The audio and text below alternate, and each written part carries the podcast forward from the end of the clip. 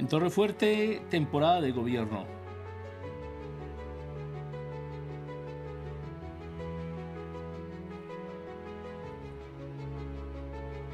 Las personas tienen una sensación, la sensación de que están bajo peligro.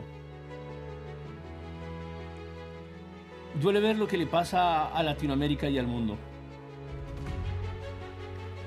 Políticos diciendo que no se necesita a Dios en nuestras leyes, ni en nuestra sociedad, ni en nuestros gobiernos.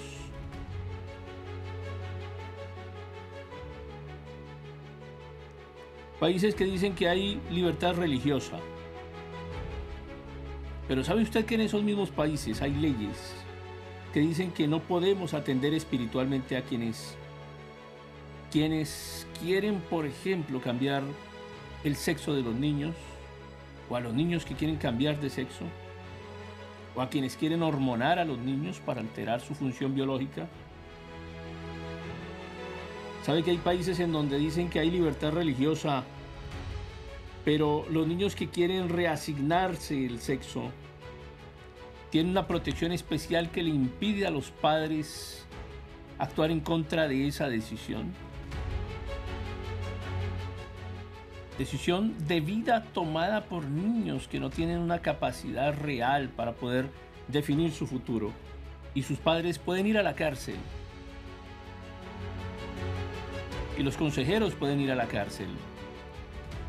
Y si alguien quiere evangelizarlos, también puede ir a la cárcel. Y hablan de violencia de género. Y violencia contra los niños. Al mismo tiempo que permiten que los niños tomen unas decisiones que les afectarán la vida completa. Y esto no es de izquierda o de derecha en términos políticos, sino que debe ser decisión de países soberanos. El problema es que en nuestros países algunos gobiernan sobre la mayoría y esos algunos no tienen a Dios en sus corazones, no tienen principios. Hablan de ética, algo que no conocen. Son dirigentes corruptos.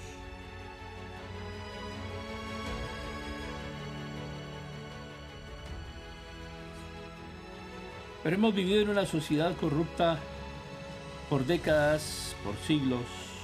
Nos hemos acostumbrado a ello y las mayorías se han dejado imponer agendas de las minorías.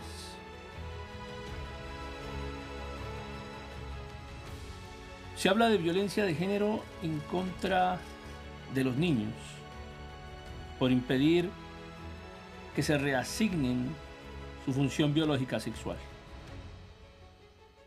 ¿Realmente quién está ejerciendo violencia? ¿Quién está ejerciendo gobierno?